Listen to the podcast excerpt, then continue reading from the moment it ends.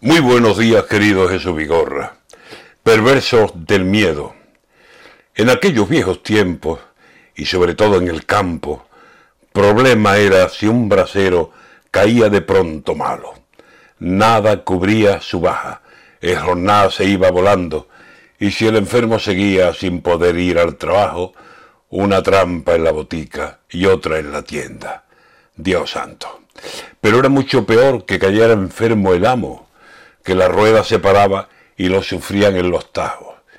Y los padres de aquel tiempo les decían a sus vástagos, Hijo mío, pide a Dios para que no enferme el amo.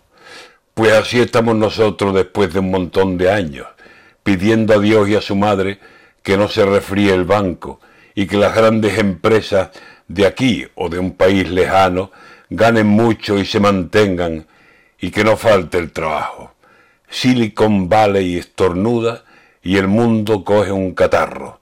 Y aquí el Banco Sabadell, y veremos si otros bancos, pone al IBEX 35 de los nervios, dislocado, y nosotros a esperar y temiendo, mientras tanto, que sea nuestra salud la que al final pague el pato.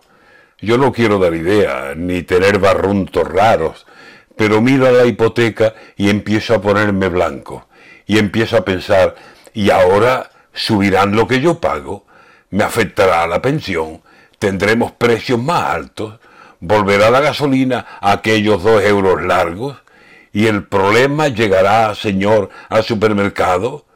Mejora Silicon Valley, por Dios, no te pongas malo, que después cae el Sabadell y detrás van otros bancos, y detrás vamos nosotros, cargaditos como esclavos, con muchos males ajenos que se hacen propios al rato.